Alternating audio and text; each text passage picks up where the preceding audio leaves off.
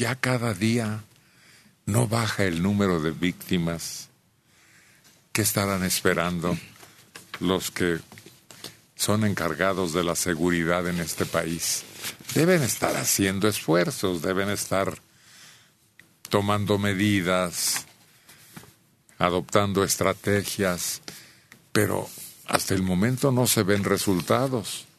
Así como necesitamos que si la economía va bien, nuestro peso sea más fuerte en el mercado, en el mercado del barrio, no en el mercado cambiario, sino que yo llegue con mis pesos y pueda adquirir las frutas, las verduras, los quesos, las carnes necesarias. Que, te rinda ese peso, ¿no? Porque a veces es el problema ahorita que a veces sí tienes pues, más o menos algo regular, pero no, no rinde. Dices, es que está muy caro todo, todo, todo, todo.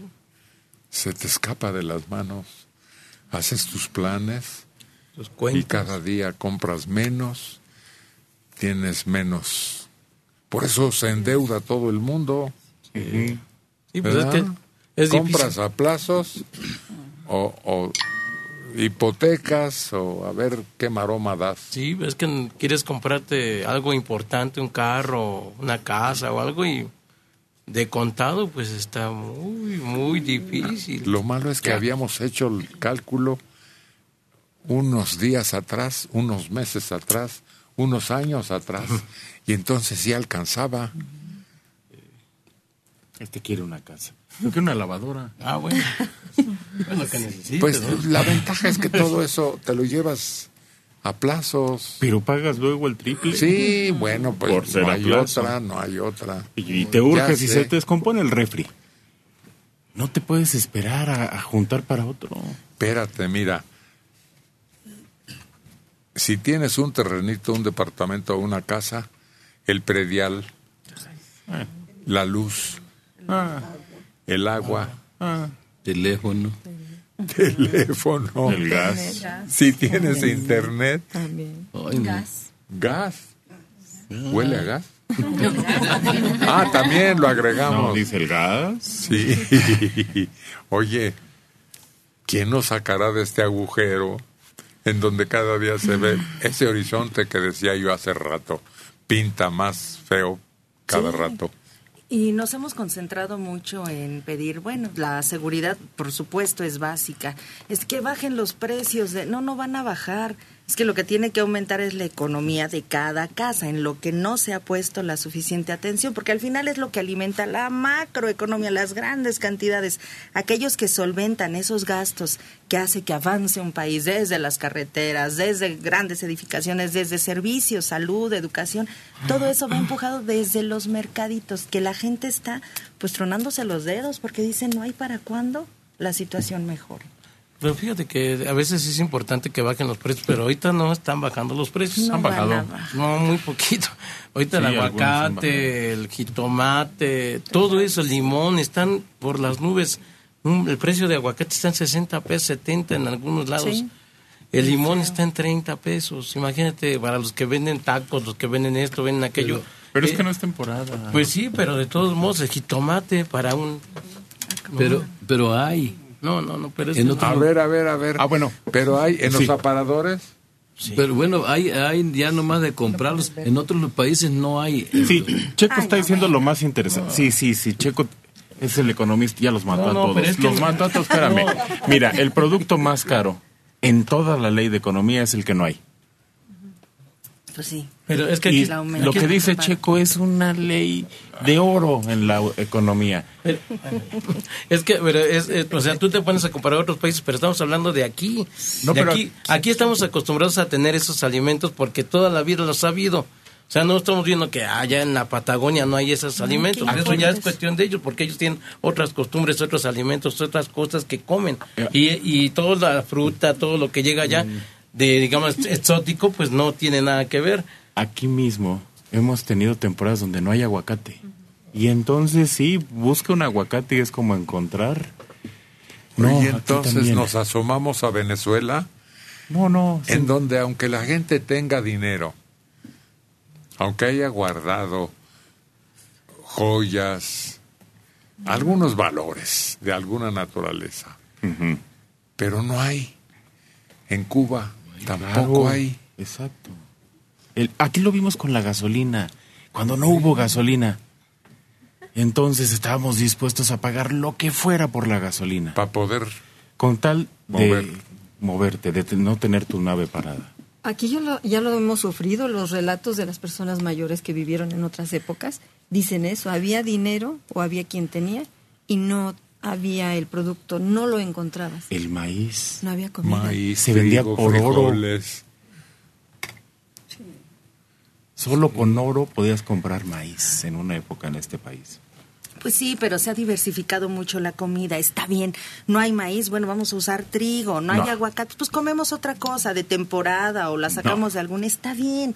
Pero al final lo que importa es el que no deje de haber dinero, que no deje de haber liquidez en la bolsa de todos, que no deje de haber el acceso a esos servicios y alimentos que son básicos. Es que hemos tenido épocas así. No, no La canasta básica era suficiente y había de todo.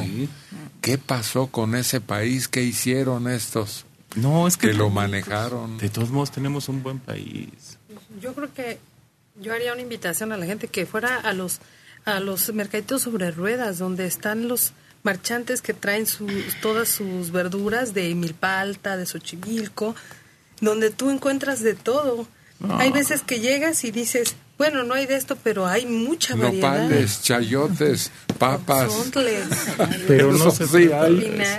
Antes cuando, antes cuando andabas comprando, antes cuando andabas comprando nopales, ¿no? Por ejemplo, en el rancho. Oye, pero volviendo... sí, estaban tirados. Pero, pero, volviendo al... No se podrá volver al tiempo de antes, ¿no? Por ejemplo, con, con un huevo, ponías la gallina y, ibas a la tienda y te daban una caja de cigarros por un huevo. ¿Sabes qué me estaba fijando la otra vez? Que cuando yo acompañaba a mamá al mercado, al tianguis, ¿hace cuenta? Este, necesitaba como 100 pesos para comprar verdura y fruta, ¿no? Y ahora para comprar eso necesita como 400 o 500 pesos en un día nada más de acompañarla. Oye, ¿y los niños? ¿Qué les estamos dando? Que necesitan leche, pan y nutrientes pescado, carnita. ojalá, pero es que no, no entendemos. Aquí hay mucho pescado. Barato, mm. bueno, sano. ¿Cuándo comemos pescado? Ay, no, yo sí como pescado, al rato me vuelve a dar hambre. Ah, no, yo no quiero Eso, que es falta de costumbre. Por eso Esa es mala elección al escoger los alimentos. Fíjate que lo bueno, como decían, es que hay de todo. Pero si está un alimento muy caro que no, no lo puedes comprar por kilo, pues compras, no sé, por piezas ahora y te ahorras y tienes el alimento que necesitas. Además, si vas al súper, te gastas hasta lo que no. Pero si, si vas al mercadito o a la recaudería, te lo venden más económico y escogido, tú lo escoges a tu gusto. Mira, este, a mí me dicen, ay, es que el aguacate está a 40 pesos el kilo. Bueno, ¿cuántos quieres? ¿Cuántos vas a consumir? Quiero guacamole. En la tortería te venden un vasito de 10 pesos y es guacamole. Cómprate tu vasito. Y, luego le digo, mira, vamos a comprar el vasito. Nos lo llevamos y no nos lo terminamos. Ahí se queda el guacamole, medio vasito o, menos del medio vasito. Se pone negro, negro. Y hay que terminar. Y el aguacate te lo venden y ahí lo tienes. Y lo, lo olvidas. Compras un kilo. ¿Para qué quieres un kilo? Oye, hay familias que tienen despensa y abres la despensa y ves la abundancia años atrás o meses atrás. Abres el refrigerador y hay casas en donde el refrigerador está bien surtido. Es que ahora vivimos una mejor época. Aunque ¿A poco? claro que sí. ¿A poco hay más hogares con despensa y refrigerador bien surtido? Sí, sí. Muchos más que antes, mucho más que en Porfirio Díaz, que fue nuestra mejor época. Mucho más que en los tiempos de alemán, que también tuvimos una buena época. refrigeradores, ¿no? Pues sí había refrigeradores. Bueno, pero no así comúnmente. No, sí, sí había y era común. Lo que pasa es que antes estábamos acostumbrados a eso, a comprar lo que ocupábamos. Ahora somos como castores. Vamos almacenando, almacenando. Compramos papel de baño y compramos kilos y kilos. Ah. Oye, habla Checo que un kilo de aguacate son tres aguacates. Nada más, y ese es el kilo. O a veces el medio kilo es un aguacate. Trae más hueso. Sí. ¿Y cáscara? O sea, uno se imagina que un kilo de aguacate es pues, una cantidad. no, solamente que sea muy chiquito, pero pues ahora una un es... Ay, no. Pues fíjate que entre, entre nosotros nos metemos el pie, ¿no? Porque lo hemos comprobado. Bueno, yo que ando con mamá en el mercado, compramos este un kilo de aguacates y decimos, ¿por qué dos es un kilo? Y vas y lo pesas a la tortillería y es este medio kilo o menos. O sea, nos roban también en el tianguis. Uh. ¿Quién podrá salvarnos? no vamos a comer. Nosotros, nosotros. Si te roban, no vuelves a comprar ahí, vas a otro lugar. No es cierto que gasto no menos. Hay gasto no menos en el mercadito, en la recaudería. A ver, bueno. Es que la tienda vende de todo. Si este país sufre, ¿por qué hay tantas y tantos gordos y gordas? Porque la alimentación no es la mejor, no es la óptima. Buscas comer lo que te llene y te sepa rico, no lo que te nutra, aunque no te sepa Pero a los niños también les estamos poniendo esa friega. Sí, sí. sí. Porque ya ya no ya no cocinamos lo de antes. Hay muchas mamás que trabajan y también se les hace muy fácil darles comida rápida. Y eso les hace mucho daño a las personas. El otro pusieron un letrero dice, pues, ¿cómo quieren que adelgace si la torta de tomate cuesta 12 pesos y la ensalada cuesta 50? Sí. No. torta de tamal. Ay. Es un banquete, una torta de tamal. Con un atolito de fresa o de Champurrado. Champurrado, que es el clásico. En la mañana un desayuno, mira un vaso de leche, que es muy barata, un plátano. Tu vaso de leche y un plátano, quedas a todo da. Aprender a comprar. Dicen, cuando salimos a hacer el mandado, por ejemplo, o alguna otra compra, primero ir con la panza llena, comer. Mira, las tiendas lamentablemente han tenido esa mecánica de venta en la que yo nada más voy por una lechuga pero en lo que llegas por la lechuga, pasaste por eh, otros productos que dices, bueno, los cacahuates, bueno, la pasita, bueno, el panecito. No, hombre, tu cuenta ya aumenta muchísimo y cosas que realmente no sirven. También recomendaban, si vas al súper o al mercado, que lleves una lista y no te salgas de ahí de la lista, porque si vas a comprar dos aguacates, compras dos aguacates. Pero yo fui al mercado también y a toda la sopita y a todos los guisados le pones cebolla si pudiéramos tener un arbolito de limones donde lo jalo, lo, oh. y se lo pongo a mi sopita, estaría delicioso, ¿no? Pero no tenemos espacio. Yo tengo una matita de jitomates, salen unos mini jitomatitos. Entonces, sopita con ese jitomatito. Pero eso es que habían hecho también una campaña este, de parte del Departamento del Distrito Federal, que si tú tenías en tu azotea este, plantas, te iban a bajar un poquito del predial. No se llevó a cabo. Yo puse mis jitomates, pero no, a mí no me descontaron nada. Yo conozco varios que se azotea verde se llamaba y te bajaban el 60, hasta el 70% del predial. Pero tenías que tener un área del 80% de tu propiedad para que fuera este que fuera aplicado. Pero es una opción buena que tengas tu jitomatito, micro cebollitas y plantita de esa verde que tanto se vende en la calle. Ay, sí. Unos tacos de hierba. ¿Qué nos pasó un día? Un día llegamos tarde al mercadito sobre ruedas.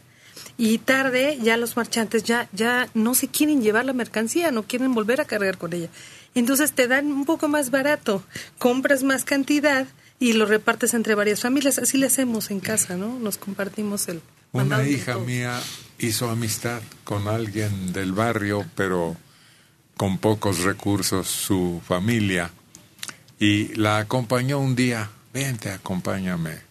A mí me da pena, pero pues en mi casa me dicen, recorrió el tianguis ya en la tardecita, cuando ya está próxima esa hora de la basura prácticamente del desperdicio, fue recogiendo, eh, seleccionando cositas que todavía podía usar. Y así llenó su canastita de lo necesario, de lo que desperdiciaban tanto los clientes como los propietarios de los puestos. Yo conocí uno también que llevaba, pero ese se venía a la central de abastos, pero dice que había montones de chiles ya bien maduros, pero buenos, entonces los llevaba y los ponía a secar. No, hombre, se hacían unas salsas bien sabrosas con, con chile verde, pero seco, bien seco, bien tostado. Lo ponía a secar a propósito, pero es que era chile entero. Y llevaba hasta nopales, cachos de lechuga, hasta naranjas, papayas, pedazos de papaya, de... Llevaba harta fruta.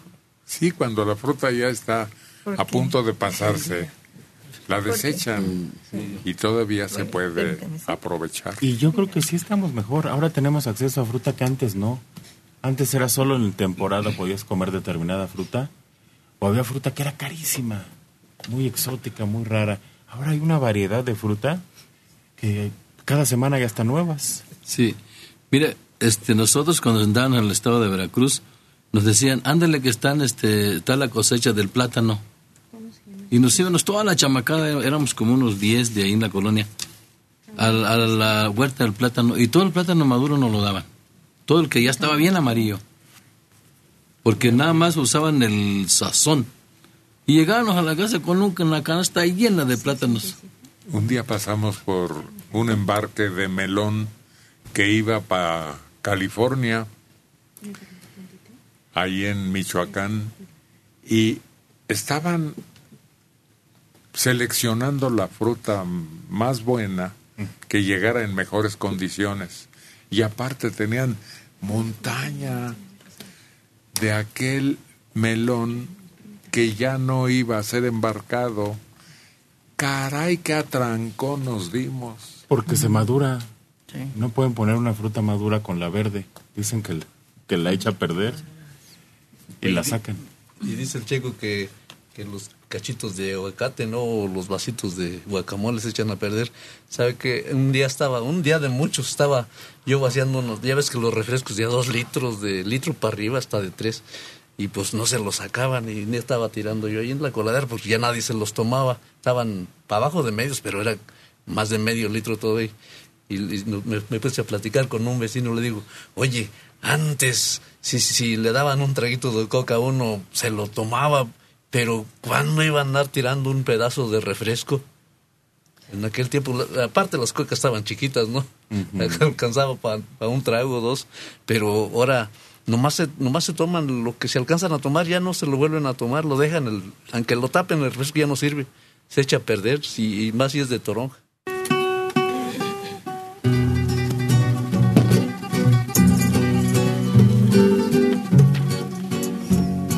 Van a arrullar? ¿Las tres? Sí pueden conmigo. Yo lo siento por la que le toca en los pies. No, de allá acá. Las lagartijas, ¿quiénes son? Argelia, gol en medio. En medio, ¿quién le toca? A Rubí, Esmeralda. ¿Y mis patas a quién le dijeron? A la chica electrónica. Pobre de la L.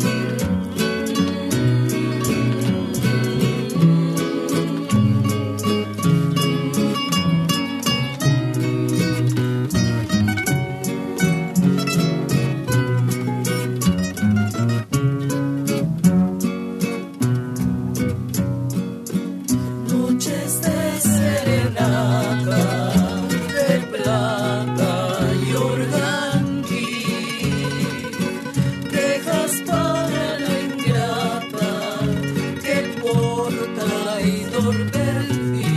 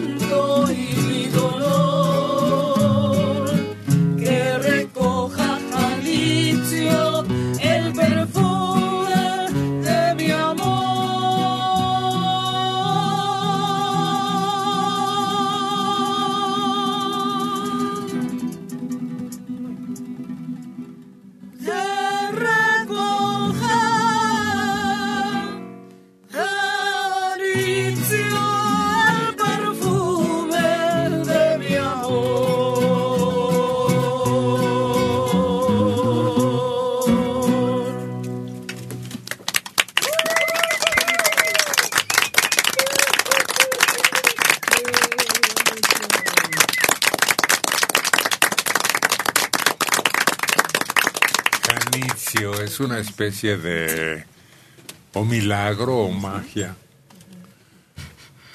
para quienes de ustedes conocen ya ese lugar. Hay explicación. Ahí nadie puede. Es el único punto poblado en México en donde nadie puede ser atropellado. Ya meten cuatrimotos. Ahora hay una carretera. Carretera es mucho decir. Hay un camino de coches. Como arriba, donde está la estatua. ¿De quién está la estatua arriba? Rubí ha ido, ¿sabes? Ajá. De, ¿es, ¿Es Vasco de Quiroga? No, no. ¿O quién ¿De es? quién está la estatua arriba? Tú has ido, entonces lo sabes. Donde están adentro las pinturas. Ay, No, ya no, no me está acuerdo. Tabasco. Ya no me acuerdo de quién está. ¿Cómo se llama la capital de el estado? Ah, de Morelos. Ah, Sí, sí, sí, sí, es cierto. Entonces su- hay mucha venta, vendimia. Y suben ahora camionetas. un- ¿Camionetas? Sí. Y sube una camionetilla con cosas, porque hay mucha comida. Será mucho una todo. camioneta triste Pues yo- y un, un motocuatri. Cuatrimotos hay muchas, sí. Sí, pero ni bicicletas vi yo cuando conocí ese lugar. Yo acabo de ir y me Pues sorprendió es que eso. nada más es el embarcadero. No, ahora es... Y además arriba ya negocios, restaurantes, pues comercios, como una farmacia o algo así. Y es como montañita. ¿no? Además la isla. Sí, es una bajadas. montaña. Sí, por eso ahora hay tres caminos. Antes había camino largo y camino corto a pie. Ah, caray. Pero ahora hay uno que da todo alrededor. Ah, la lo Basu. construirían recientemente. Sí, ahí está una canchita de básquetbol que yo no había visto a la mitad. No había espacio. No, pero ahora está y techada, muy bonita. Me parece a mí. Pues no es para ir a ver la ciudad, porque no es ciudad. Ah. No es tampoco ir a, a encontrar lo que hallamos en cualquier punto, ¿no? Es un lugar típico, como un rincón, ¿no? Era encontrar esas casitas caleadas y, y- y techadas con teja roja. Sí. Hermosas. Lo que a mí me gustó era el recorrido en la lancha y ver cómo los pescadores tendían sus redes. Bueno, sus redes y este. Mariposas. Exactamente, parecían mariposas porque hacen como si fuera un infinito, haz de cuenta, y así la abren. Es para el charal. Es uno de los tacos más ricos que puedas consumir ahí. Y el pescado tradicional, el famoso, ¿no? Sí, el pescado blanco. Ese Sí. que tenía mucho prestigio. El charal es muy bueno. A mí ya no me hizo nada, pero dicen que quita lo tonto. Tiene Sí. minerales, ¿verdad? Para los niños. Sí, tiene mucho fósforo, sobre todo para ellos, para la mente, y mucho calcio. Dicen que el charal es mucho mejor que cualquier pescado, ¿eh? porque por la contaminación que se está dando en el, en el mar. Pero es que el charal no es de mar. No, pero en general el charal. Pero no podemos comparar el pescado de agua dulce con el de agua salada. El salmón es el mejor pescado del planeta, el más sano, el más nutriente. Que tiene omega. No, hombre, tiene Omega- todo. todos Tiene lo que acabamos de decir y omega tres. omegas. Omega 3. Omega 3, omega 6, omega 9. Sí. Sí. sí, sí, el salmón es lo mejor que podríamos consumir. Bueno, de lo que sea que me traigan un taco. De sal. No, no, no, no. Gustavo Venegas Gutiérrez. Que tengan un buen domingo. Señor Héctor Martínez Serrano. Presente. Su programa es muy importante para mí, por muchas cosas y recuerdos de mi padre que murió hace casi 10 años. Él los oía. Para mi padre era un bonito programa. A él ya no, lo to- ya no le tocó verlos en vivo en internet. Hubiera sido un placer para él. Mi mamá y yo sí los estamos viendo y hasta en una televisión. Gracias y saludos. A todos los queremos. Ya nos pusieron rostro. Ahora un teléfono, una tablet o la pantalla de la tele si es de las modernas. O naturalmente la computadora. Búsquenos por ahí para que salga de la duda. 59 años, Ana María Medina Tobar, de Ecatepec. Me gustaría que el señor Mario Méndez también asistiera los fines de semana. Es un excelente elemento. No, pues ellos tienen sus días de descanso. ¿Y de dónde sacamos el presupuesto? ¿Usted nos apoya? ¿Con cuánto contamos para decirle a Mario que se venga a trabajar también sábado y domingo? Acuérdese. Sí, mándele a nombre de quién hace el recibo. El cheque. Se soluciona. Bueno, es que De 69 años de Tlalnepantla, Esperanza García Vázquez. Acabamos de cumplir 45 años de casados. Mi esposo Abraham Torres Pimentel, de 67 Pero años, ¿quién y yo. También en Michoacán hay un poblado llamado Tiquicheo. Tiquicheo, sí, los nombres son singulares. Hay una canción que tiene todos los nombres. Que se sabe Argelia. No, yo no me sé. No, Checo. no, no. Es la una canta- sí, es que es, es un trabalenguas. Y la ¿Qué edad cantan tiene? las dos copas. Oiga, pero tienen internet. Esther Hernández Domínguez, Ciudad Neza, 71 años. Mis hijos ya se casaron. Ahora vivo sola. Para economizar, compro frutas y verduras de temporada. Compro solo aquello que necesito al día. Así nada se echa a perder. Mi comida es variada y nutritiva. De internet. Todos tienen esa botellita de Coca-Cola. ¿Por qué no tienen botellita de agua? Qué mal hábito. Qué bárbaro. No han de saber el daño que tiene a la salud tomar eso. Y si saben, se hacen los que no saben. Mire, la Coca-Cola nació como alivio para problemas de la panza y dolor de cabeza. Era una especie de bálsamo. Tónico. Tónico, exacto. Reconfortante. Así nació ese refresco. Conforme pasa el tiempo, las enfermeras dicen que para una tos ligerita también alivia. Y yo por mi cuenta se me reseca la garganta al estar charlando un buen rato, pues es obvio, ¿no? Entonces refresca y proporciona, igual que el bombón, una sustancia que tiene, vamos a decir que aceitada la garganta. Entonces, cuando llegamos aquí ya nos hemos tomado un atolito, un vaso de leche, un tentempié. Entonces ya no nos afecta como debiera, según usted, hacernos daño. Entonces nos apoya, nos ayuda. Ya sabemos y no lo recomendamos. Pero aquí, ¿cuántas horas estamos? Aparte de que llegamos antes de que empiece el programa y nos vamos después de que termine. Haga la cuenta de cuántas horas estamos aquí encerrados. Y eso nos sirve para ir aligerando nuestra tarea que es de hablar. Y además no podemos estar tome y tome agua aquí porque tendríamos que estar saliendo al baño a cada rato y pues nuestro deber está aquí. Pero también está mal informado. O mal informada, no me fijé. La Coca-Cola, la Pepsi-Cola, el Dr. Pepper eran tónicos. Para eso se hicieron, para cuando uno se sentía mal, un refresquito. ¿Te acuerdas que daban sidral para los Ay, sí, Estaban- como suero. Porque además era el único refresco pasteurizado. O te dan una agüita de mineral, mineralizada o de Tehuacán para cuando te sentías mal. No, es que no es como usted lo sabe. Además es un... Esto no es ni un vasito, ni medio vasito. Tampoco invente. Y la ni se marca crea todo lo que ve. y la marca ya la ha buscado mucho, que les hace daño el azúcar, se la quitamos, porque ahora hay unas presentaciones que no tienen azúcar, que se supone es lo más dañino. Pero es más un mito. Además nosotros, en el hogar de cada quien, frutas del tiempo en agua, con un poquito de, un rato en el refri o poquito de hielo, pero nada más aquí y por recurso que ya le hemos explicado es que se utiliza.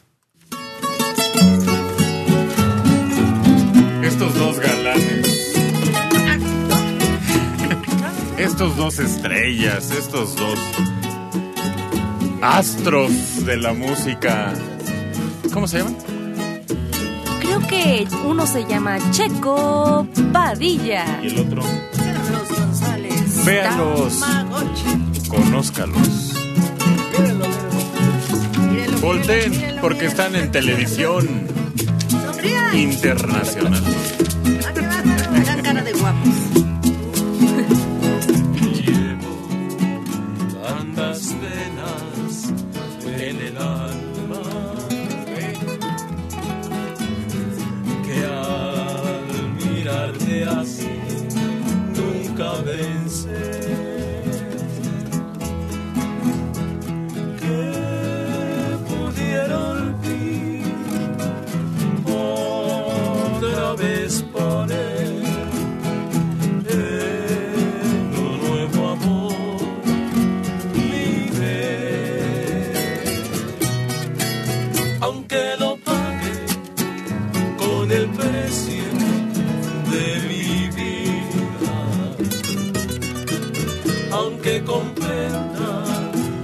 Que tengo que sufrir, puedo jurar que tú serás mi consentido y que a nadie quiero tanto como a ti. Haz que contigo mi calvario se haga. Ya no me importa lo que digan los demás. Mi corazón se ha de quedar entre tus brazos cuando al fin estés cansado ya de tanto amar.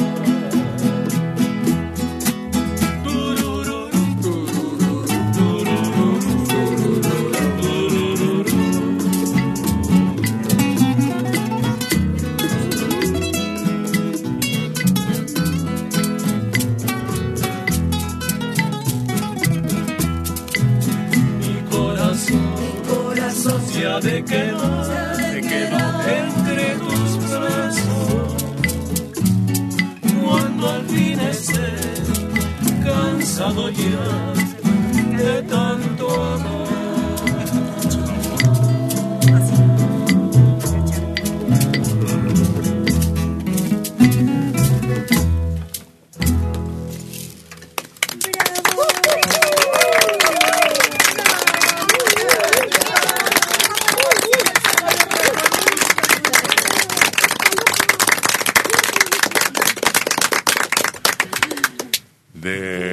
Alfredo. Núñez de Borgo. Eso. Tuve el gusto de conocerlo. Bueno, personalmente, de lejos, pero lo conocí. Tocaba el violín, usaba el pelo muy largo, pero era muy serio. Mm. Creo Me- que tocaba con en la orquesta de Cricri, creo, me parece. que, eh, Sí, creo que sí. ahí. Sí, sí, sí. Me tocó conocer a algunos gigantes de la composición, como por ejemplo Pepe Guizar, y entrevistarlo. ¿Y cuál te caía bien? ¿Cuál te caía bien? No todos, yo los admiraba.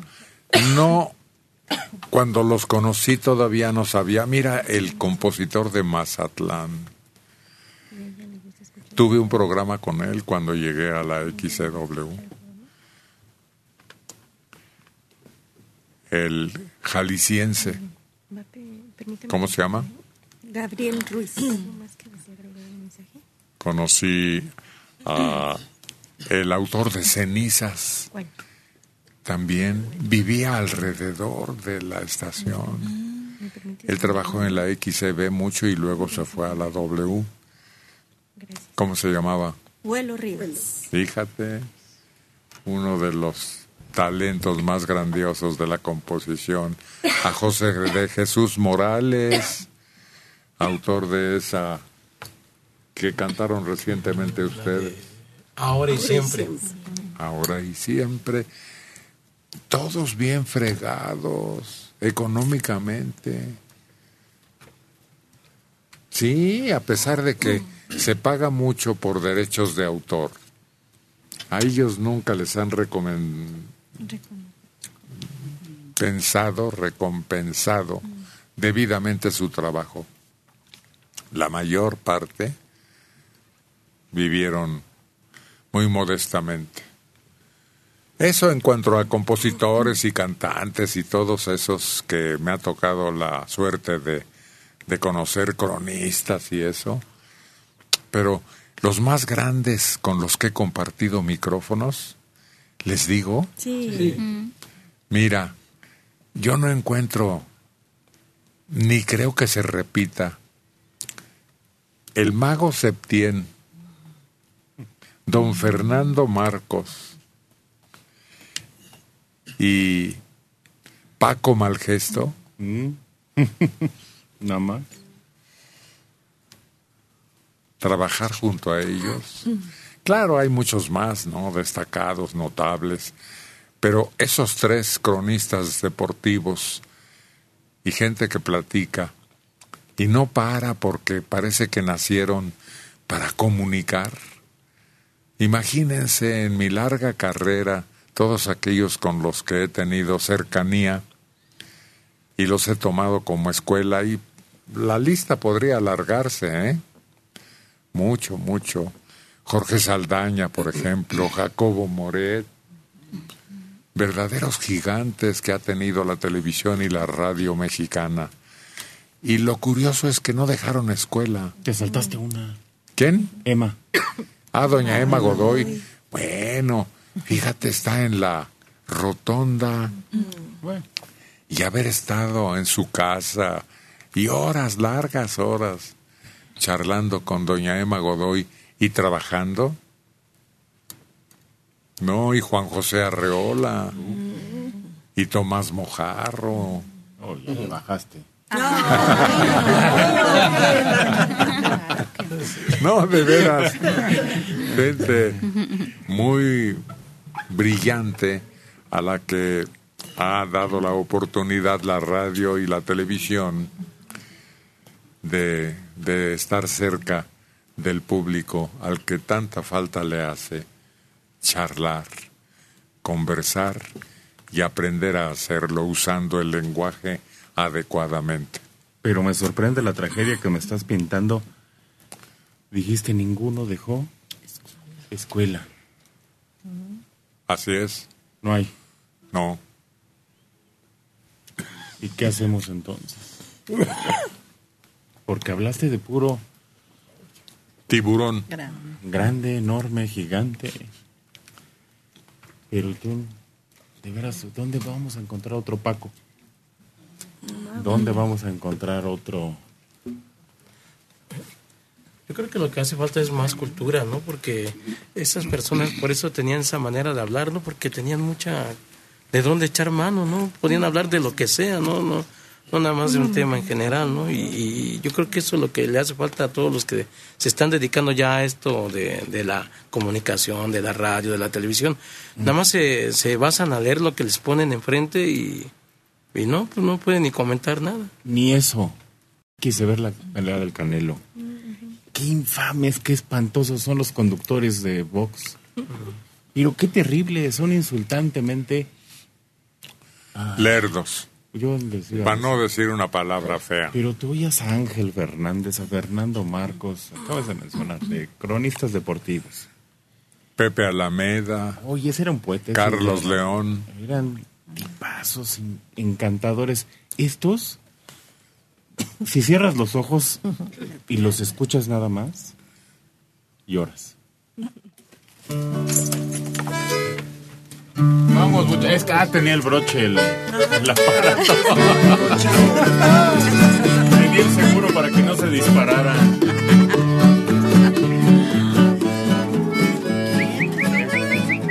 Ahora sí ya. Ey, ey, le hablo, amigo. ¿Ya?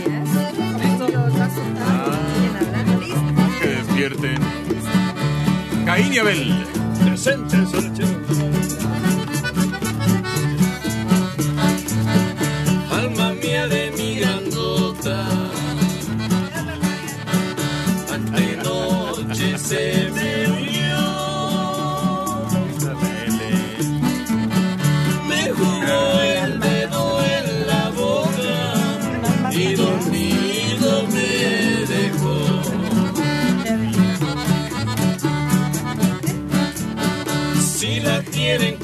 Si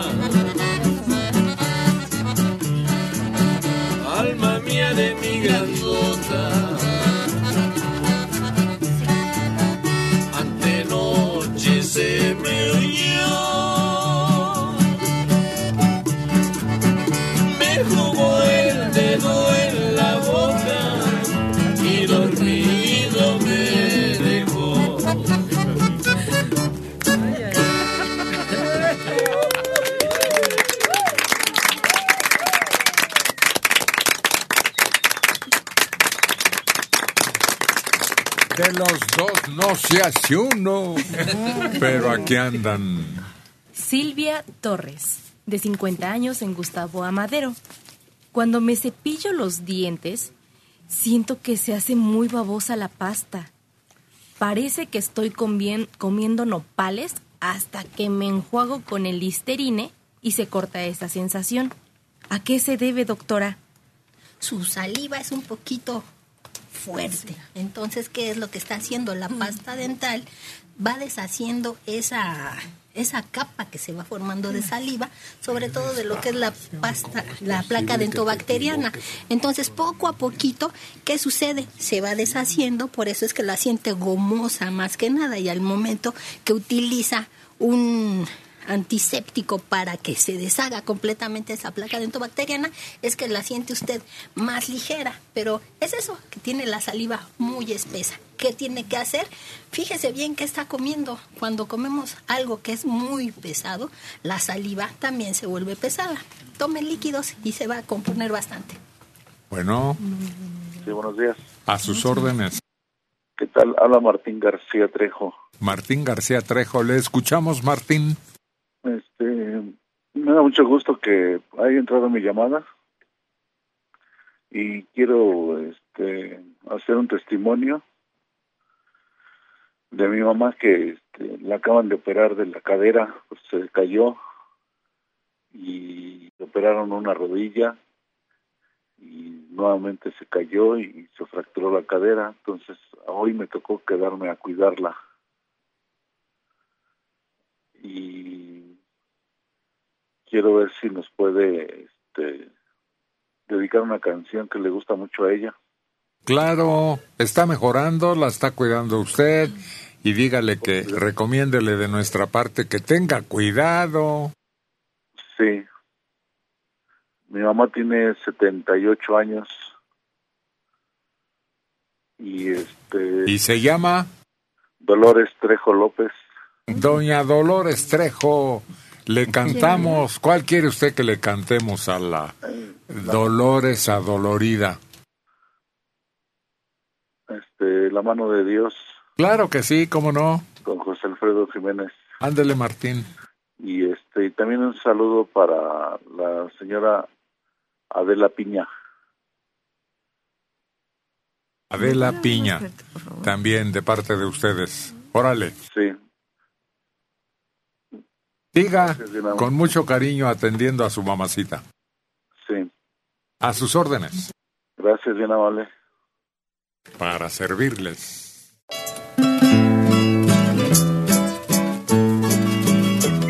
Dolores, ahí le va su canción favorita. Y nada más y nada menos. Con la reina, Argelia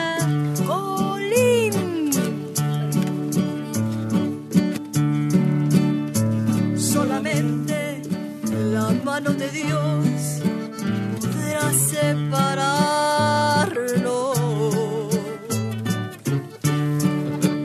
Nuestro amor es más grande que todas las cosas del mundo.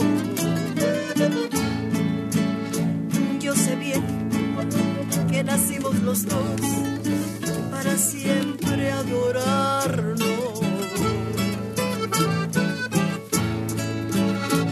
nuestro amor es lo mismo que el mar cristalino y profundo.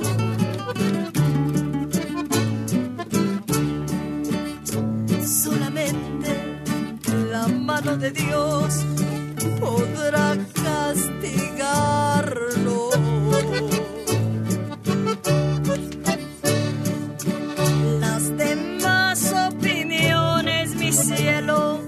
me salen sobrando.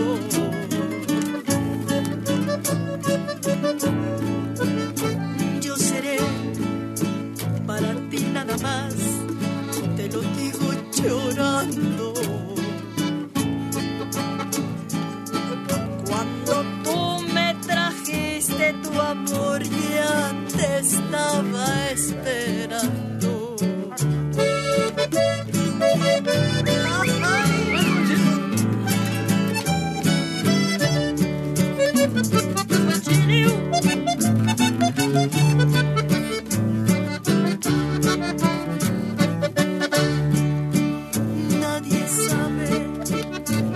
Puede decir las cosas de amores.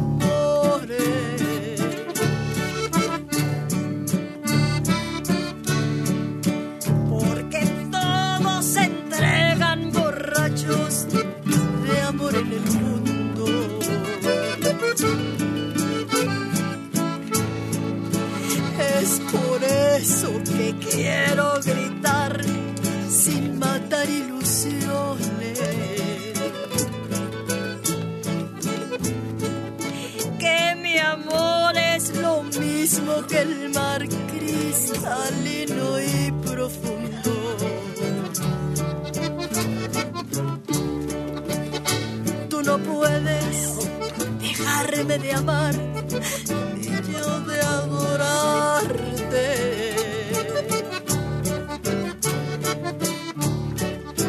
porque estamos unidos del alma, quién sabe hasta cuándo. Solamente la mano de Dios podrá separarnos.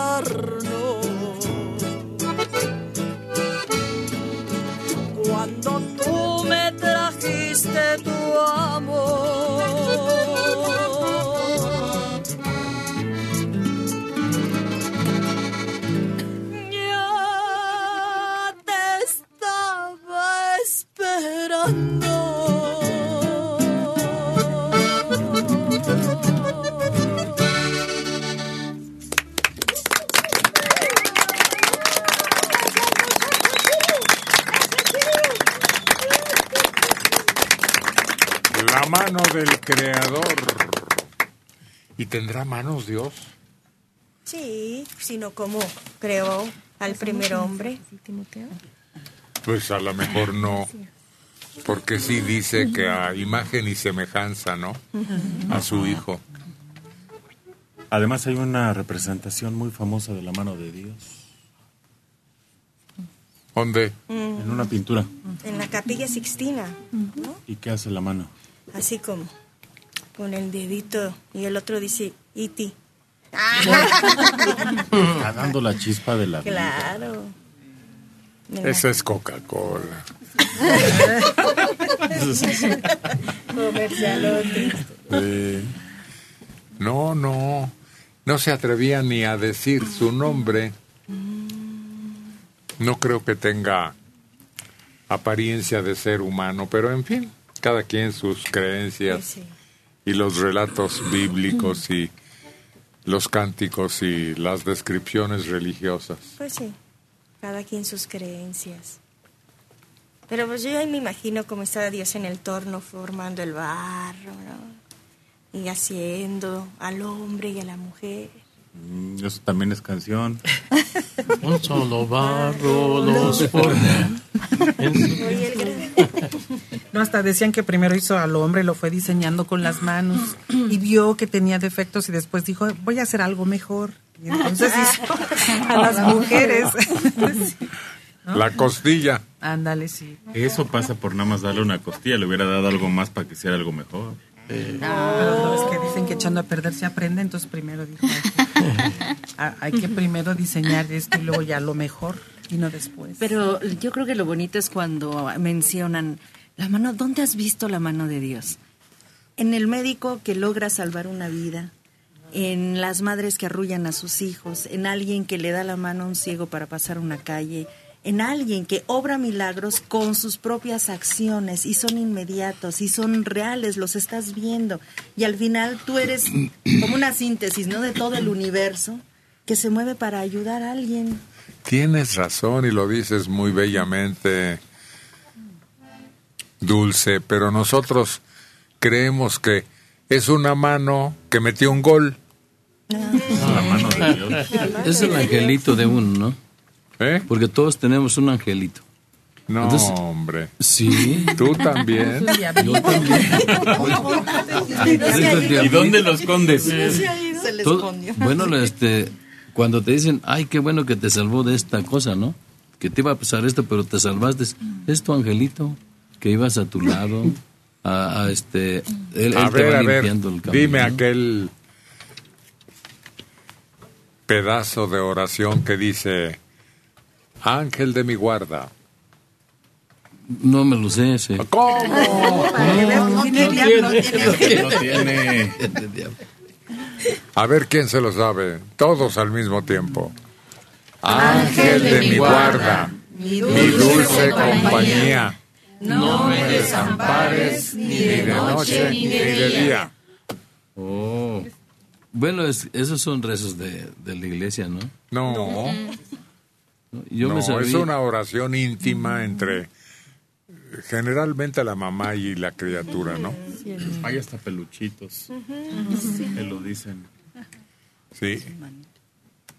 Sí, sí, sí la había escuchado, pero no, no la sabía. Pero muy difícil, está muy difícil de no, aprender. Sí. Ángel de mi, guarda, de mi guarda, no me desampares. No, mi dulce compañía primero. Ángel de mi guarda, de mi dulce compañía. No, hombre.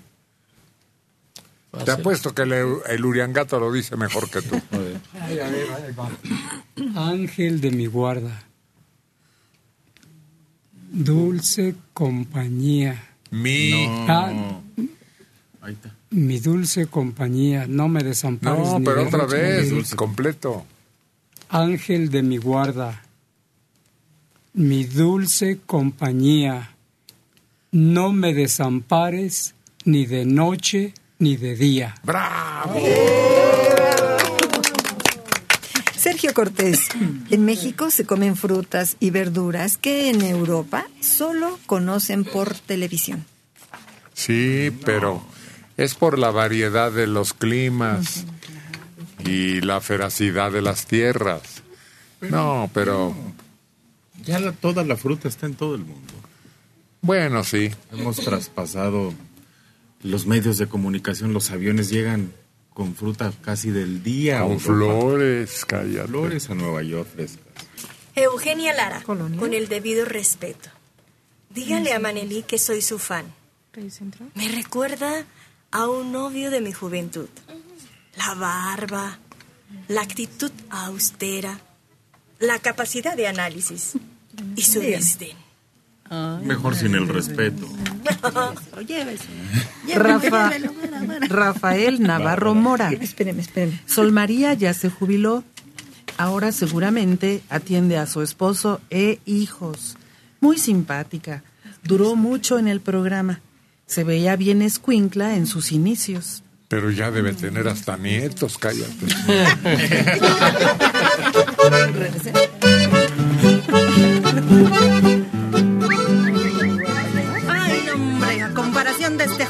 jovenzuelo que llena el escenario de buenos días. Chilo Castro, el acordeón alegre. También nosotros estábamos de chavos, ¿te acuerdas?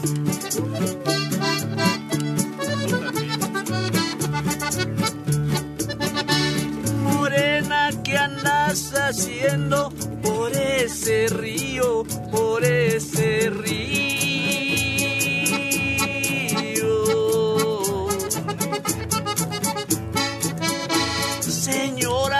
Ando navegando, ando buscando mi pajarillo.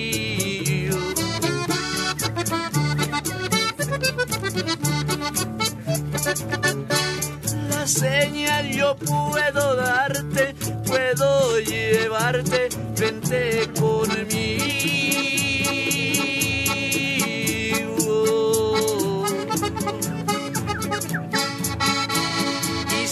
Te vienes conmigo, serás la novia del pajarillo.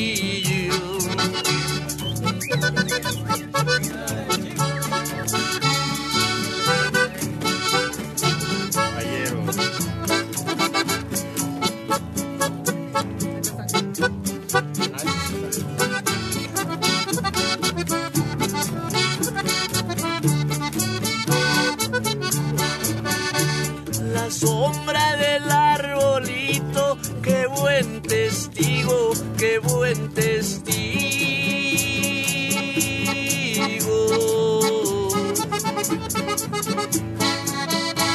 Ahí me robó el cariño en una tarde que fue un domingo.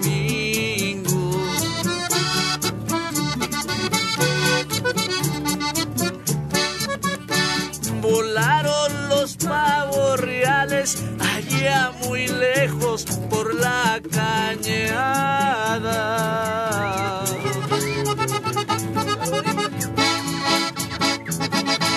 Andaban los animales tras de una polla que les gustaba.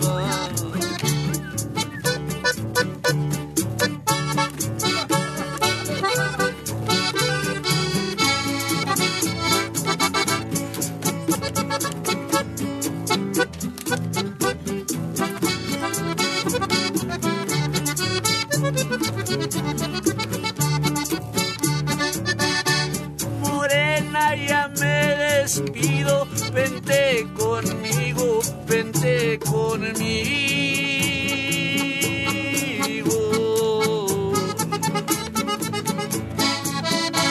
Y si te vienes conmigo, serás la novia del pajarillo.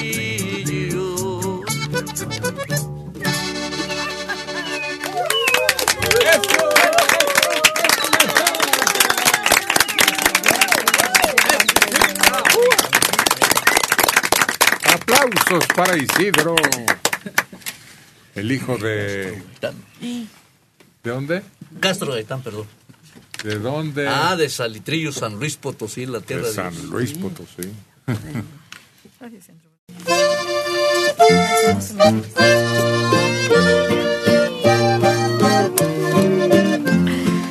La chica electrónica entonará una despedida, porque así nos lo dicen ya las guitarras con su introducción y el acordeón también de Isidro Castro.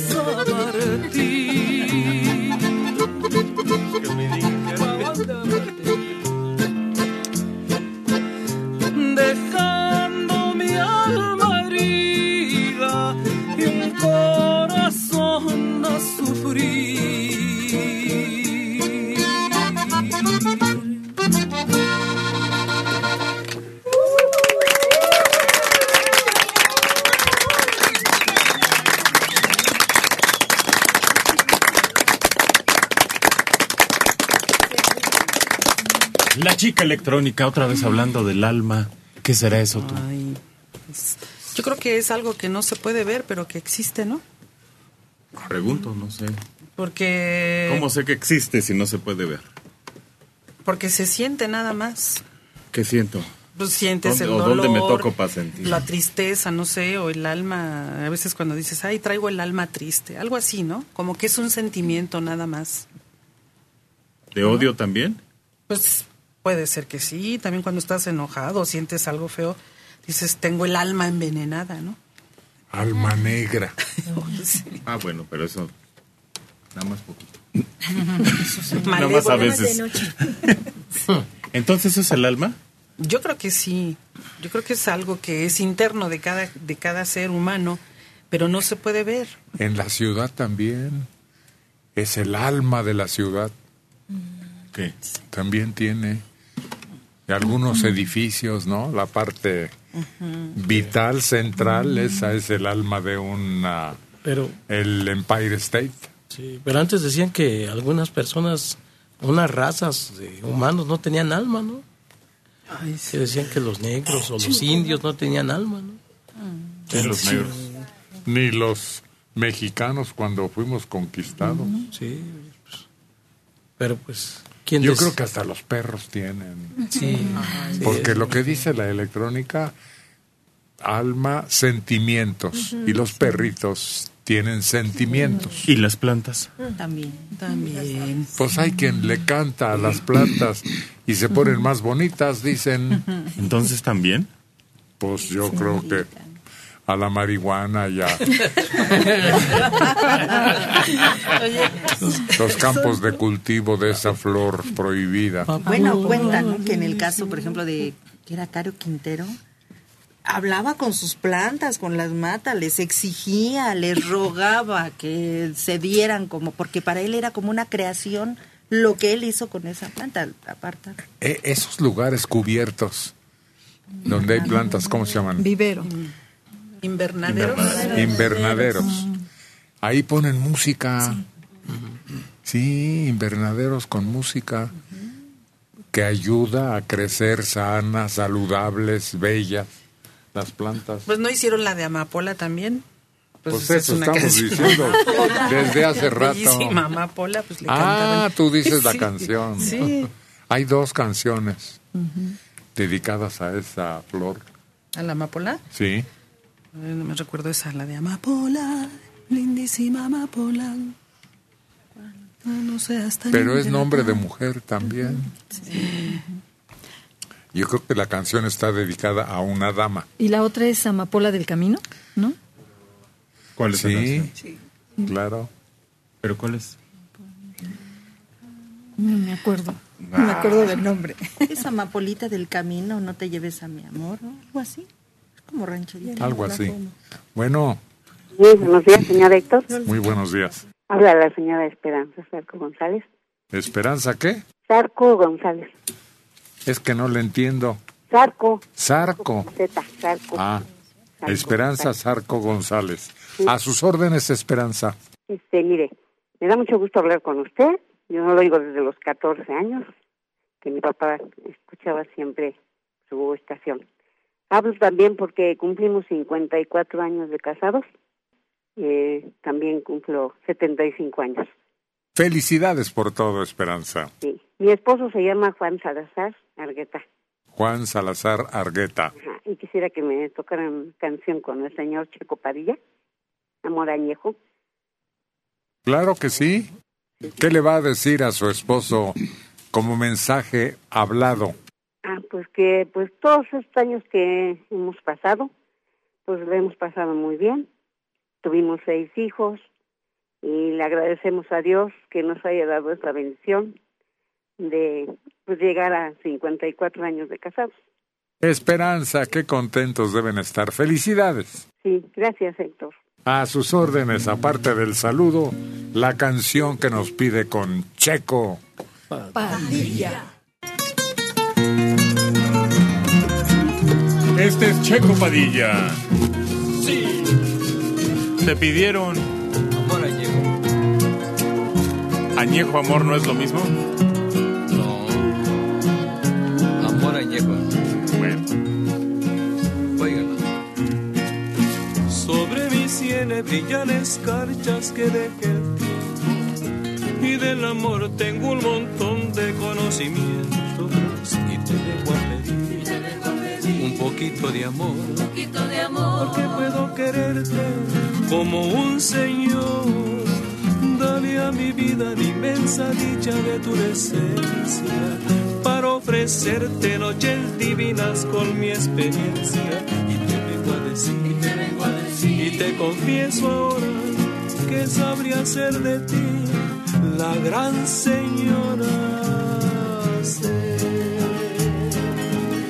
Junto a mí eres más joven.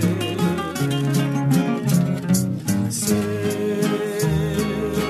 que en realidad yo soy más viejo, pero te puedo amar cuando tú quieras para hacerte feliz. Con este amor añejo, solo te pido que seas conmigo leal y sincera. Así por siempre serás mi amante y mi compañera. Solo tienes que ser, una buena mujer. Y aquí conmigo ni amor ni nada te faltará.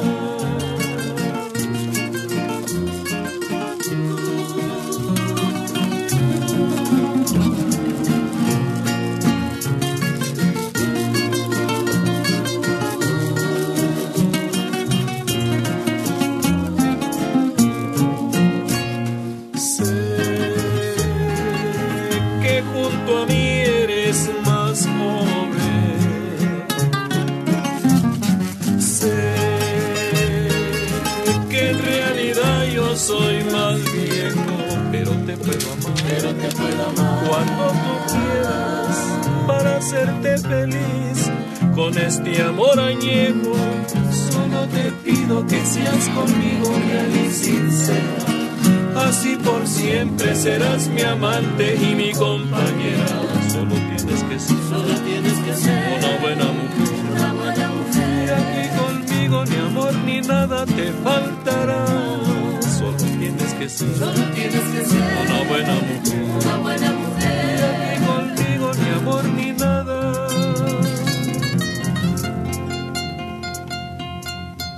Te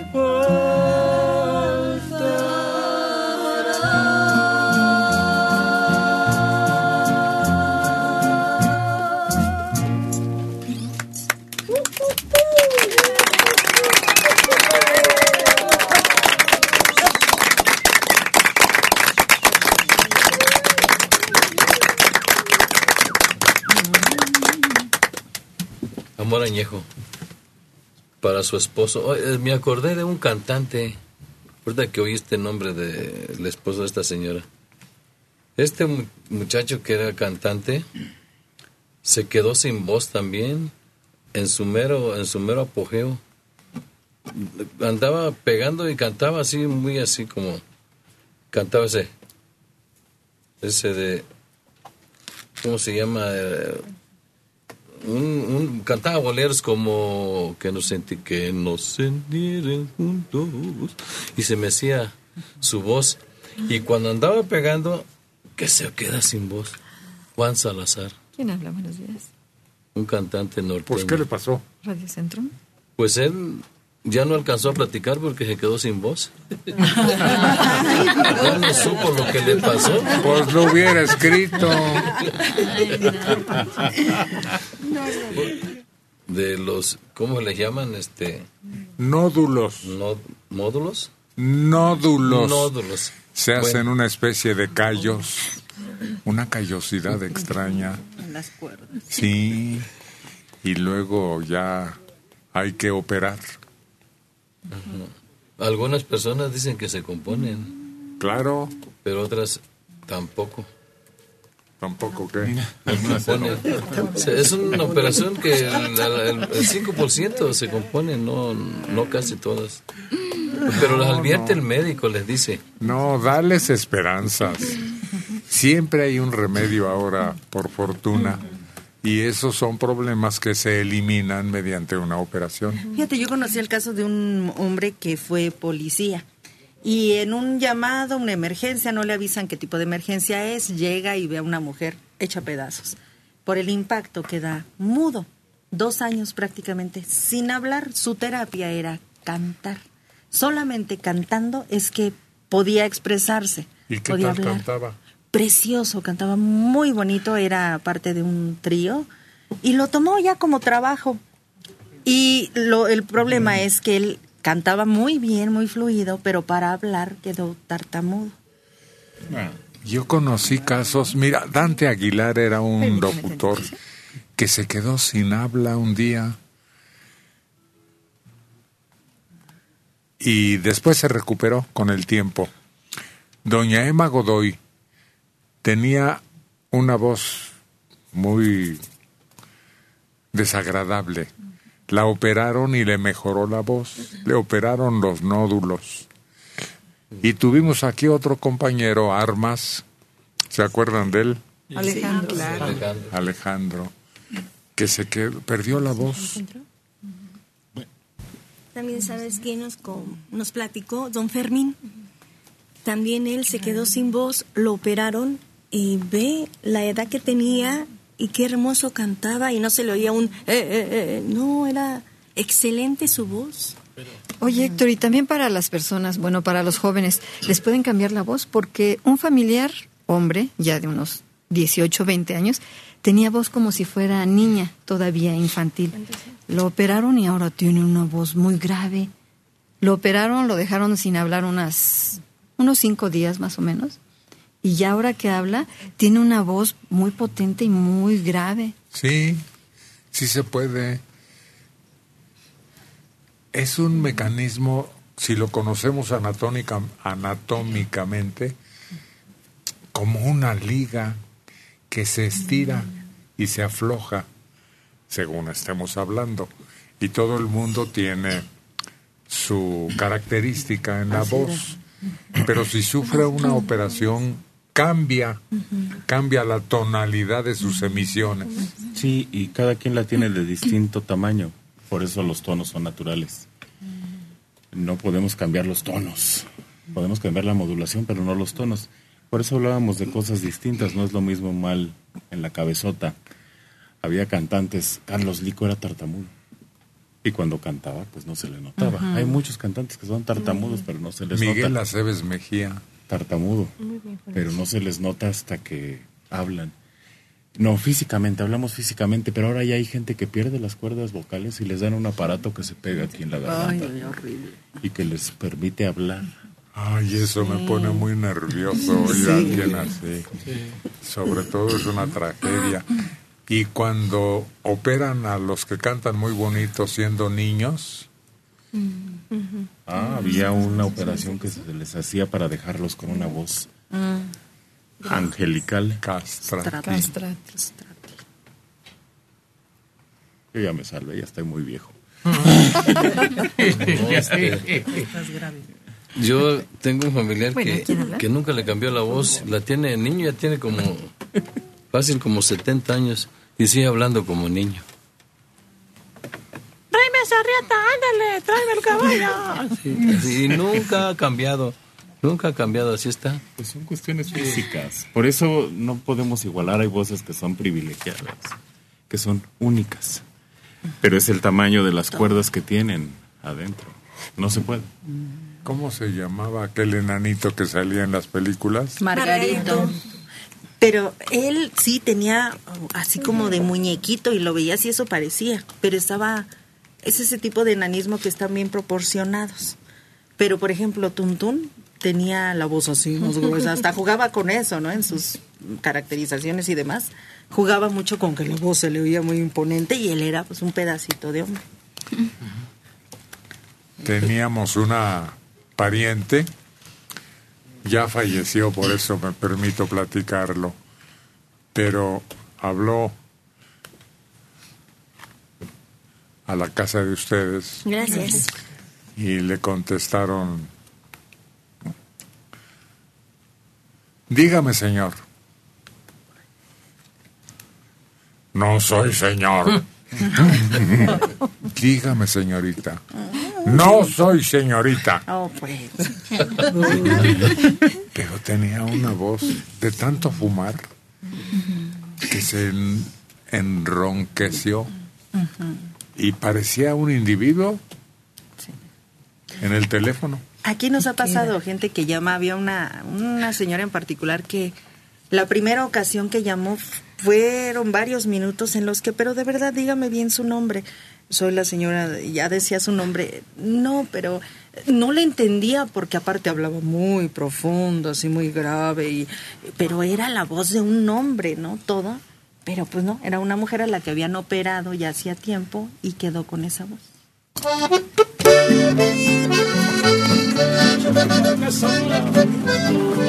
Ahí va, ahí va. ya se paró. es Carlos González, el Tamagotchi. Oiga, qué bonito canta. La mula bronca que anda en el poblado se me escapó del rancho desde ayer y los rancheros se han alborotado por agarrarla y no hayan cómo hacer. Es una mula prieta golondrina que por mañosa me hace renegar. Cuando la monto se me empina y comienza a respingar. Con esa mula valedor me dan las doce sin querer. Alborotado está el ganado por su maldito proceder. Esto me puede suceder por aplacarla del cordón. Mi prieta chula es una mula, se las encargo por favor. Ay, ay, ay, me la traen, no me encuentran. Véngase para acá, le hablan.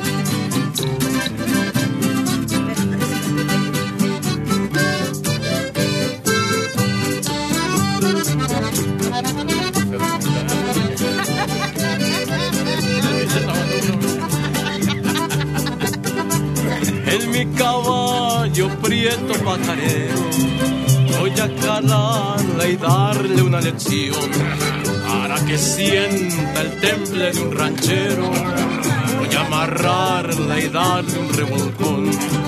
Cuando la tenga dentro del potrero, le enseñaré que me ha de respetar no abusar porque la quiero y la tengo que amansar. Con esa mula valedor me dan las doce sin querer. Alborotado tengo el ganado por su maldito proceder. Voy a amarrarla del cordón no tenerle compasión. Mi prieta chula es una mula, se las encargo por favor.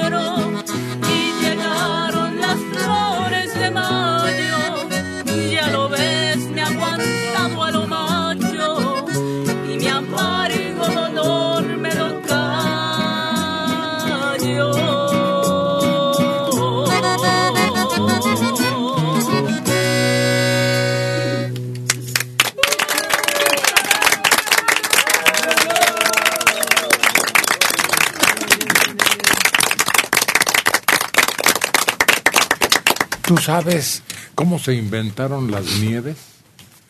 Rubí. Creo, bueno, recuerdo que fue con la nieve de los volcanes. ¿Dónde mero? Fue en el Popo. No. Ah. Todavía no se descubría América. Ah. Entonces, ¿dónde será? Pues donde hay harta nieve. En Suiza podría ser. Ándale, sí. Cerca, pero no tanto. En Holanda. No. No, ya te subiste para Ya abajo. Entonces, para arriba. Más para abajo, más para abajo. ¿De dónde estás?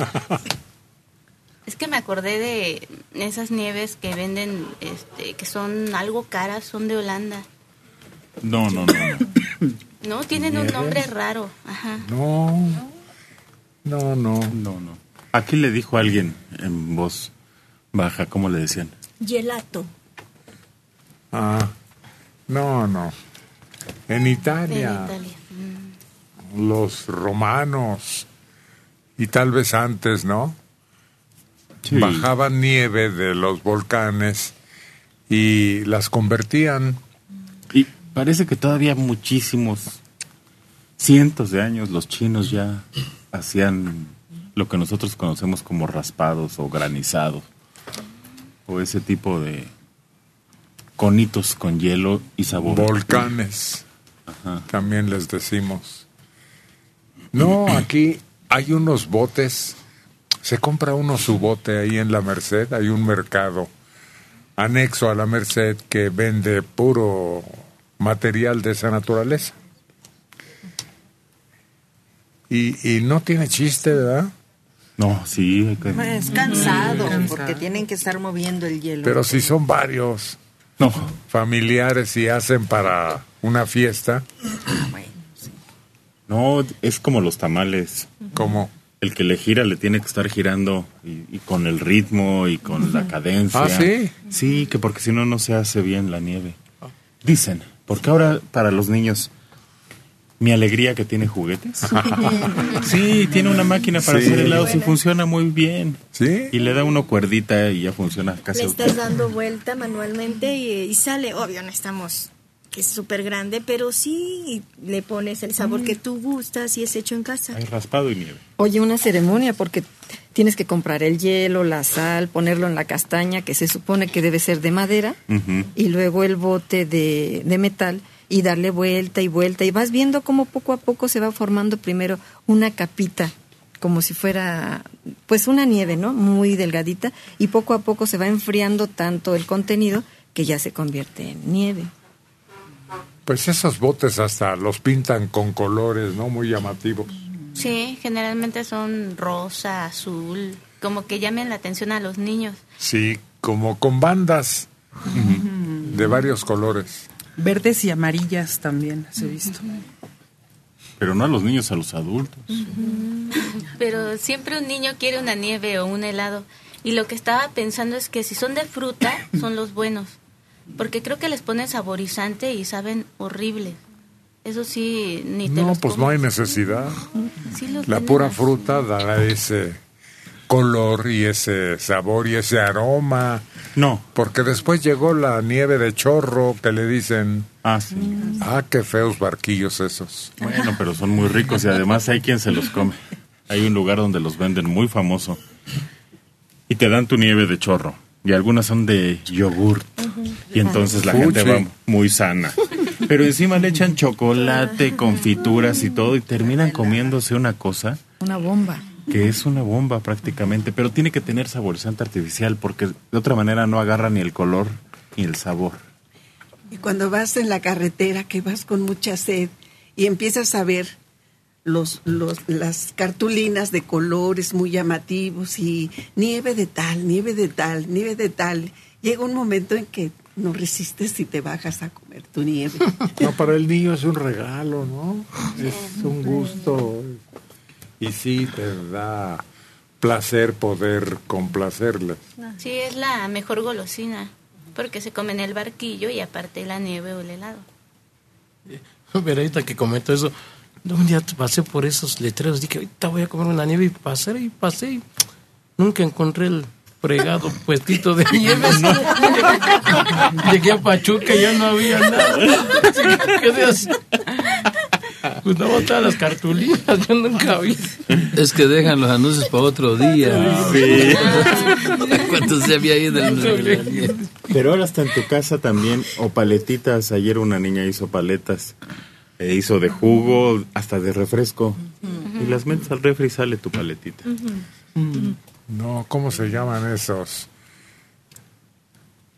Como bolsa delgadita de plástico. Congelada.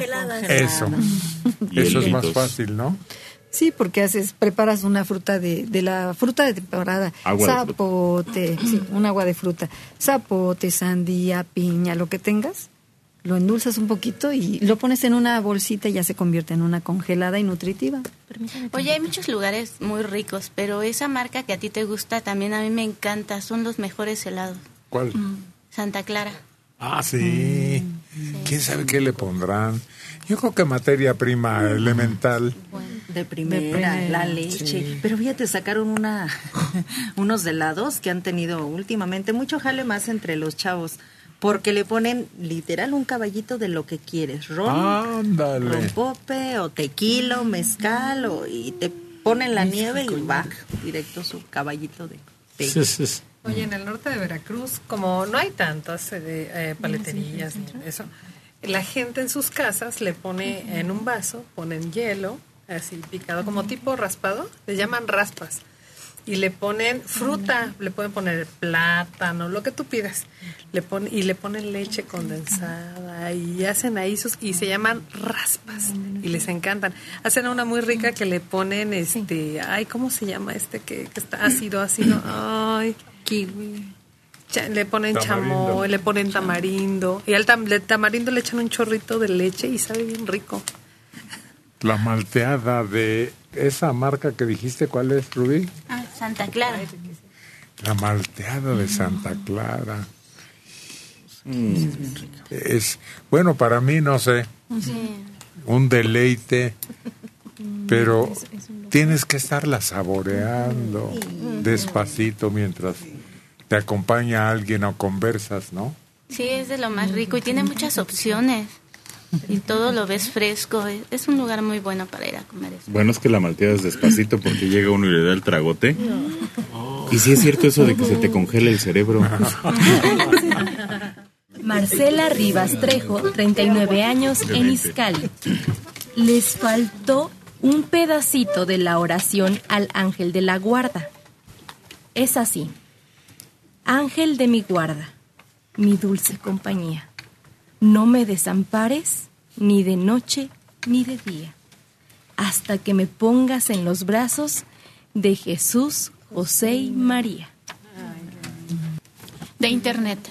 Con todo mi respeto, Dulce es muy guapa. Y tengo los pies en el piso por mi edad. Oh. Pero no es malo admirar una belleza de esa dama. Llévalo ya.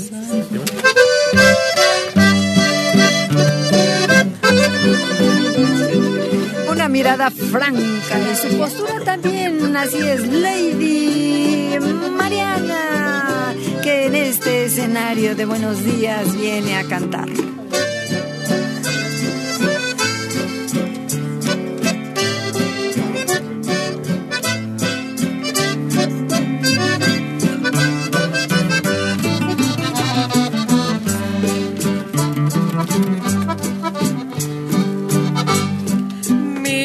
Mira cómo ando mi bien por tu querer.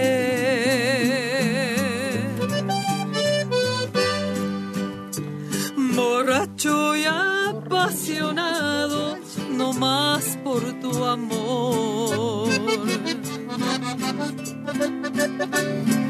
Mira cómo ando mi bien.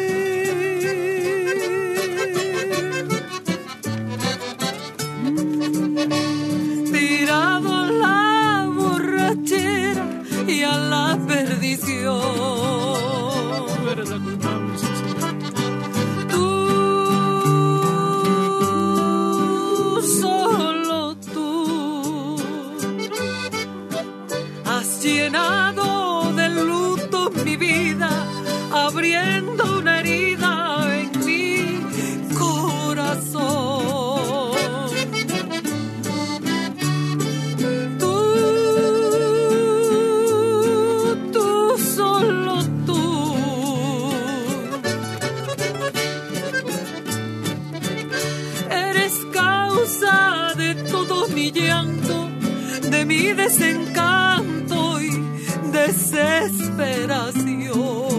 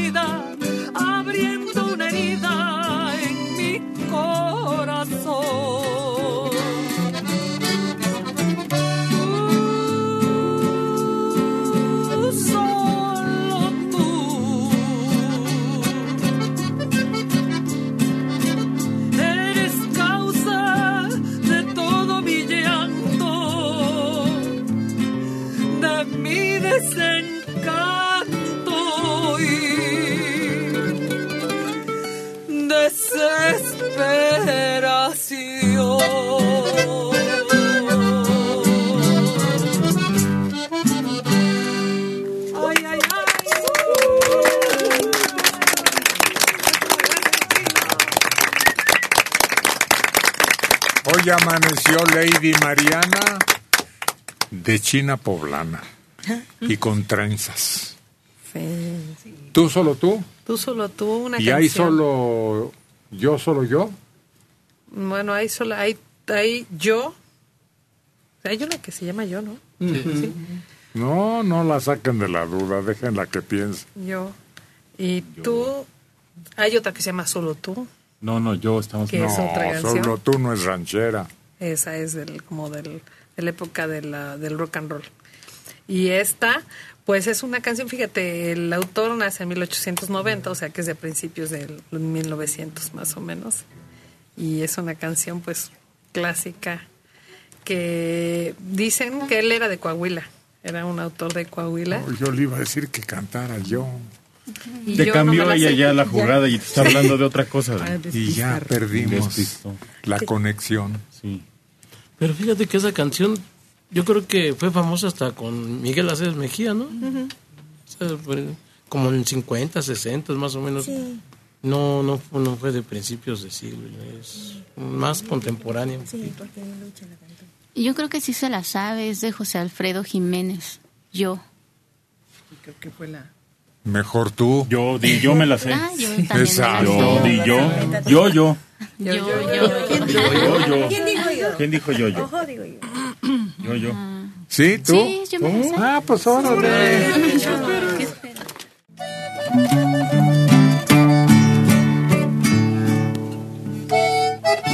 ¡Épale! ¿Y quién dijo yo?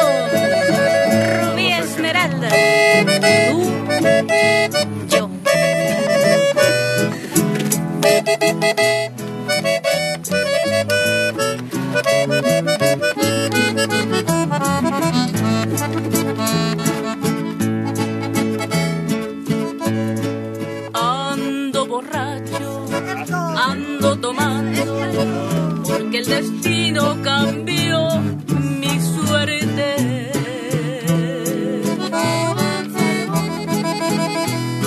Ya tu cariño, nada me importa, mi corazón te olvidó para siempre.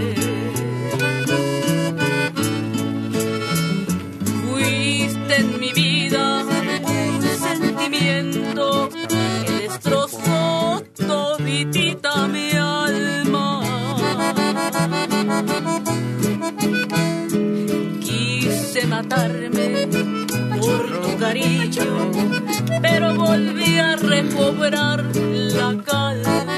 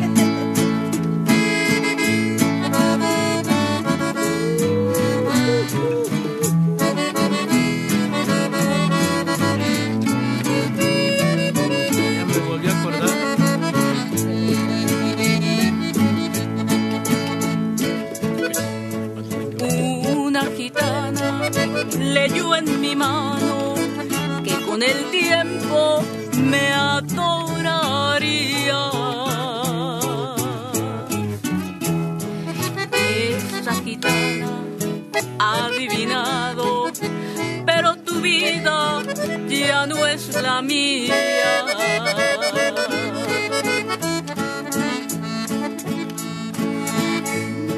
Hoy mi destino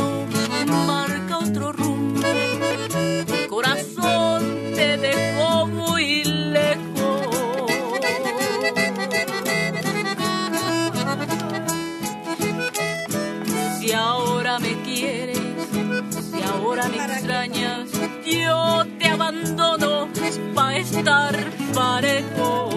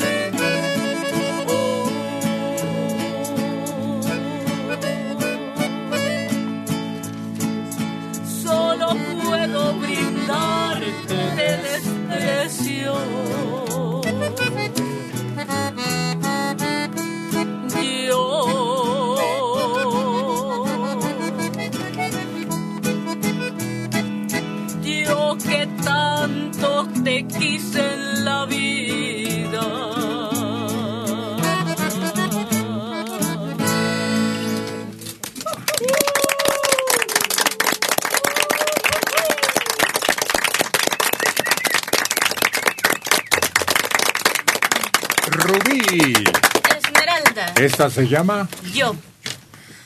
Mira lo que tiene en sus manos Dulce, un libro de hojitas. Pero ve lo que está leyendo. A ver, Dulce.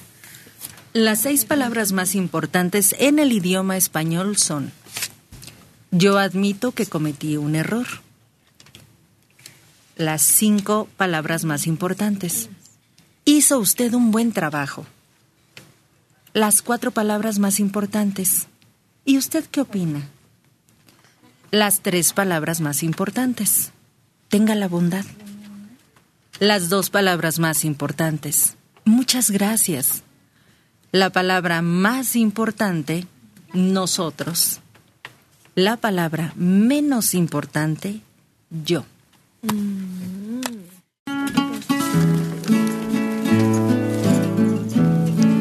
De sombrero, traje de gala,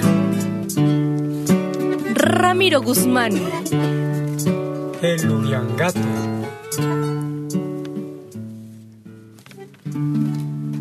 Que todos los mariachis de Jalisco te vayan a cantar nuestra canción. Cuando estés recordando mi cariño, cuando sientas que te hago falta yo, que no haya ni una gota de tequila, que consuele tu dolor. Y así cuando reniegues de tu vida, que todos los mariachis de Jalisco te vayan a cantar nuestra canción. Que si es de noche no hay estrella que si es de día no salga el sol. Que estés tú sola con tus penas. Que sienta frío tu corazón. Y luego que comiences a gritarme y quedes al amparo del dolor. Igual que cuando tú me abandonaste, que todos los mariachis de Jalisco te vuelvan a cantar nuestra canción.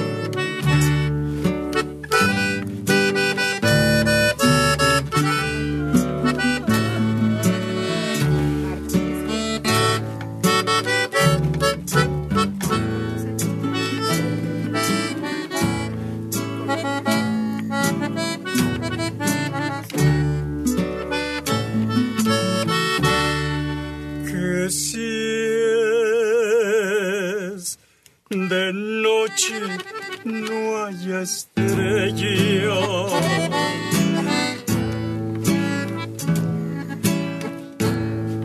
Que si es de día no salga el sol. Estés tú solo con tus penas que sienta frío tu corazón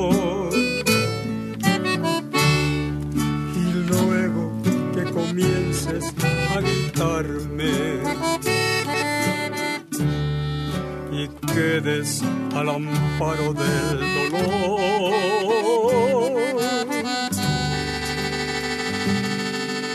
Igual que cuando tú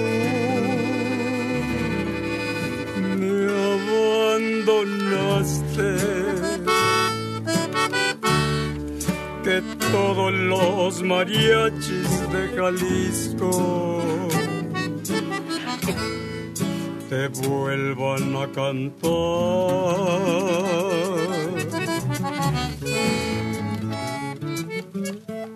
nuestra canción.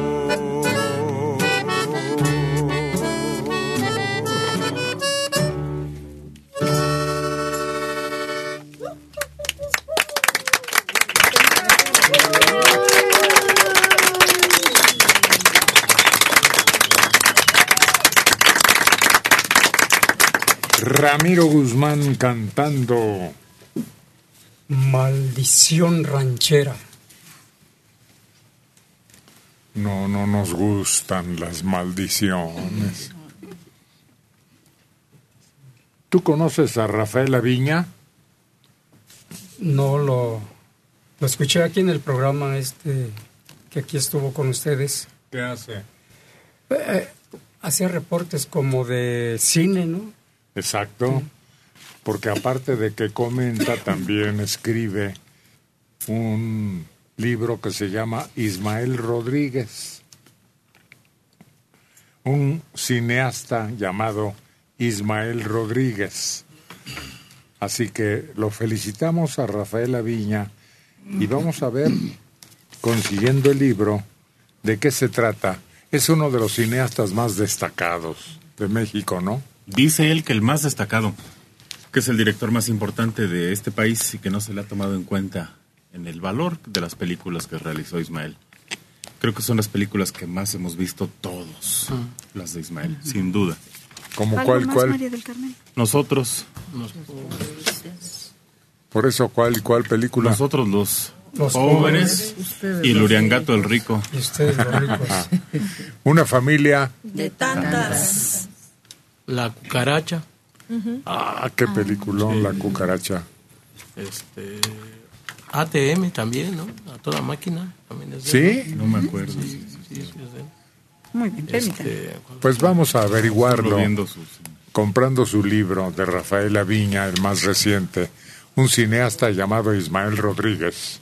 Dicen que Ismael Rodríguez fue el que recibió el Ariel de Pedro Infante, no porque no alcanzó a recibirlo él, y él lo guardaba Ah. antes de fallecer.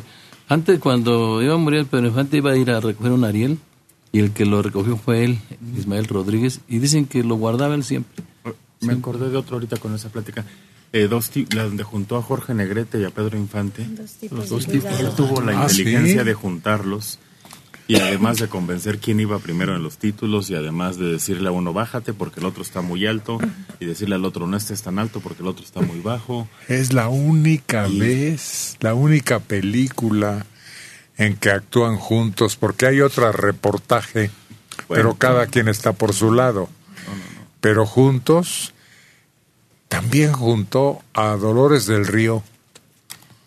Con Y María, a María Félix. Félix. Ah, entonces sí. Y aparte de, de las magníficas películas, el guion, la dirección, dominar el ego de figuras de ese tamaño, hacer que le bajaran a la soberbia y ubicarse al servicio de la gente del cine. Sí, es cierto. Bueno, pues felicidades, Rafael Aviña, y a ver cuándo lo trae a presumir aquí con nosotros. Que venga.